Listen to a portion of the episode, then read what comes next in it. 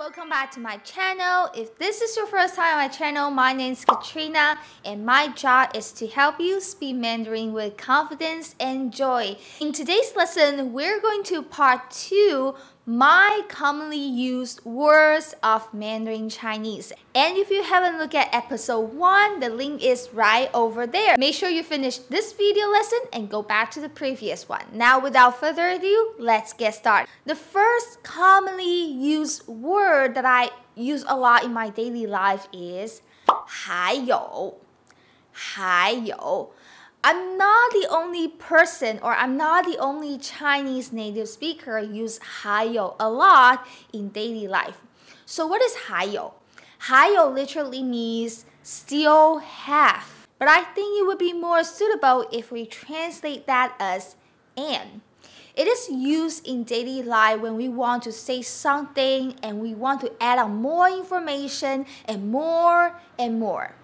Let me give you the examples. 你要吃什么？我帮你去买。嗯，我要一个鸡排，还有一杯红茶，还有一份薯条。好，没问题。So from this conversation, you see the first person say, 你要吃什么？What do you want to eat？你要吃什么？我帮你。帮 meaning help，我帮你。So I help you，我帮你。去买 to go buy. So I'll buy it for you. So 帮 here is I help somebody to do something or even do something for somebody. 我帮你去买. And the person says 我要一个鸡排 I want a fried chicken steak. 还有一杯红茶。还有 literally still have, but here means and. 还有一杯红茶。 I want a black tea and black tea，还有一份薯条 and a portion of French fries。我要一个鸡排，还有一杯红茶，还有一份薯条。So you see, when you are saying 还有, it means that you're not finishing what you want to say or you're not finishing your sentence. Maybe you're still thinking the next thing you want or the next thing you want to say. You would say 还有,还有. Sorry guys that I am interrupting my own podcast now. I hope you enjoyed this podcast so far. If you want to build a solid foundation of your Chinese structure and vocabulary, if you want to learn how to create your own sentences in Mandarin Chinese and accelerate your growth, your improvement of Mandarin Chinese, then I have a level 1 to level 3 full package course taking you from a beginner all the way to a HSK 3 level student course. The original investment for this lifetime course is 650 US dollar and now it's only for 499 US dollar. This offer will end at the end of August 2020, so make sure you click the link in the show note and join us now. If you have any questions about the course, feel free to mail me at smartmandarinChinese at gmail.com. That is smartmandarinChinese at gmail.com. Now, let's go back to our episode. Next example 你上个周末去了哪里玩？我跟我妹去了一个超美的咖啡店，还有住了一间超厉害的饭店。so the second conversation，你上个周末去了哪里玩？你上个周末，上个周末 meaning last weekend 周末去了，you went where 去了哪里？where 玩 meaning to play. So last weekend where did you play? Literally, but it means that where did you go to have fun last weekend? 你上个周末去了哪里玩？你上个周末去了哪里玩？And the answer, the person says, 我跟我妹，me and my little sister。 我跟我妹去了一个超美的咖啡店。We went to a super pretty, super beautiful coffee shop. 我们去了一个超美的 咖啡店。还有，okay, so the second person she hasn't finished the sentence, and then she said 还有 and 还有住了 一间超厉害的饭店。So and lived one super awesome hotel. 住了一间，间 is the measure word for hotel or restaurant. 住了一间, so 住 right here, um, it's a verb to live. In Mandarin, we say live in a hotel. We don't say stay in the hotel. 住了一间超厉害的饭店。超 here is like super. And sometimes you hear people prolong the sound like 超厉害, like super awesome. So 厉害 meaning awesome or great. 超厉害的饭店。 饭店 is hotel. In Taiwan, we say 饭店 meaning hotel, but in China, they say 酒店. Since I'm from Taiwan, I say 饭店。住了一间超厉害的饭店，so we stay in an awesome hotel. If you want to say something is really awesome, you can say 超厉害。For example，这个手机超厉害 ，so 超厉害 meaning super awesome，超厉害。The second example that I use very often is 哇靠，哇靠。It just like in English you say Holy cow. Not only this expression sounds like English, also the meaning is exactly the same. Wow, holy.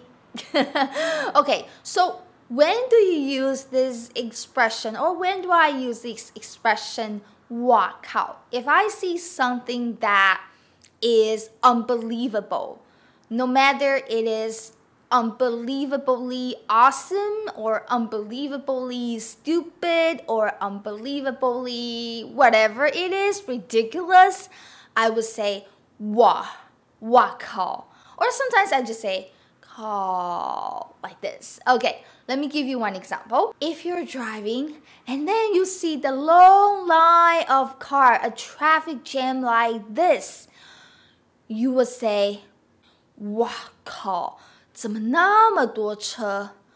哇靠！That's the expression。怎么？How come？那么多，so many 车 car。 我靠！怎么那么多车？Wow! Why there are so many cars? Or if you see something like this that is unbelievable, you'll be like, 我靠！What's going on? 我靠，发生什么事了？发生 happen 什么 what 事了？事 here means 事情 meaning matter happen what matter？我靠，发生什么事了？What's going on? So if you want to say holy moly what is going on right now or what is going on, you would say, 我靠，发生什么事了？我靠，发生什么事了？My next commonly used word is, 哎，我跟你说哦，哎，我跟你说，哎，remember what is 哎？When you want to raise the attention of the listener, you could say 哎。我跟你，I with you，说 to say, or at the end of the sentence as a particle, just to make the whole sentence sounds more soft and friendly. 哎， 我跟你说，For example，哎，我跟你说，这个牌子现在打五折，真的吗？我看看，我看看。In the first example, the person say, 哎，我跟你说。let me tell you, mean that I want to say something to you. 哎哎，我跟你说，这个牌子现在打五折。这个 this 牌子 brand 现在 now 打五折，fifty percent off 打五折，so it's half off right now。这个牌子现在打五折。So if you find something that is worth to know, like a big news, the listener is worth to know or worth listening, you can say, 哎，我跟你说，and then the news. So in this case, 哎，我跟你说，这个牌子现在打五折。哎，I want to tell you this. Hey, listen. This brand now is 50% off. And the other person is also very surprised to hear and say, 真的吗？我看我看，or 我看看我看看。So 我看 meaning let me see, same as 我看看，我看看我看看，我看我看。Let me see, let me see. Let's take a look at the second example. 哎，我跟你说，小王昨天被老板开除了，真的假的？为什么？The second example says, 哎，我跟你说，小王昨天被老板开除了。小王，小王 is a person name。昨天，yesterday，被老板 by the boss 开除了。 开除 meaning fire，被老板开除了。To be fired by the boss。小王昨天被老板开除了。小王 got fired by the boss。小王昨天被老板开除了。And the next person says，真的假的？为什么？真的假的？I say that many times in my channel. 真的假的 is the same as 真的吗？Really? It's not that you don't believe the person, it's just that the news is so shocking that you didn't expect. And then this is just your expression say, really? It's not like you don't believe the person, you just show that how surprised you are hearing the news. 真的假的？为什么？Why? I hope you enjoyed today's lesson. If you like this video lesson today, don't forget to hit the like button and subscribe to my channel. Hit the notification bells because I have new video lessons every week. And also, if you want to download the PDF worksheet of this lesson for free, the link is down below. You can click the link and download the PDF worksheet of this lesson. And also, don't forget to watch the previous video lesson, the first episode of my most commonly used word of Mandarin Chinese. Lastly, I want you to make a vote in the comment section below if you want to watch more video lessons about expression, phrases, and sentences please comment plus one in the comment below. If you want to learn more grammar and structure of Mandarin Chinese in this channel, please comment plus two under this video lesson. And if you want to learn more about the listening training, how to improve your listening skill of Mandarin Chinese, please comment plus three under the video. Thanks for watching today's lesson and I will see you in the next one. Bye bye!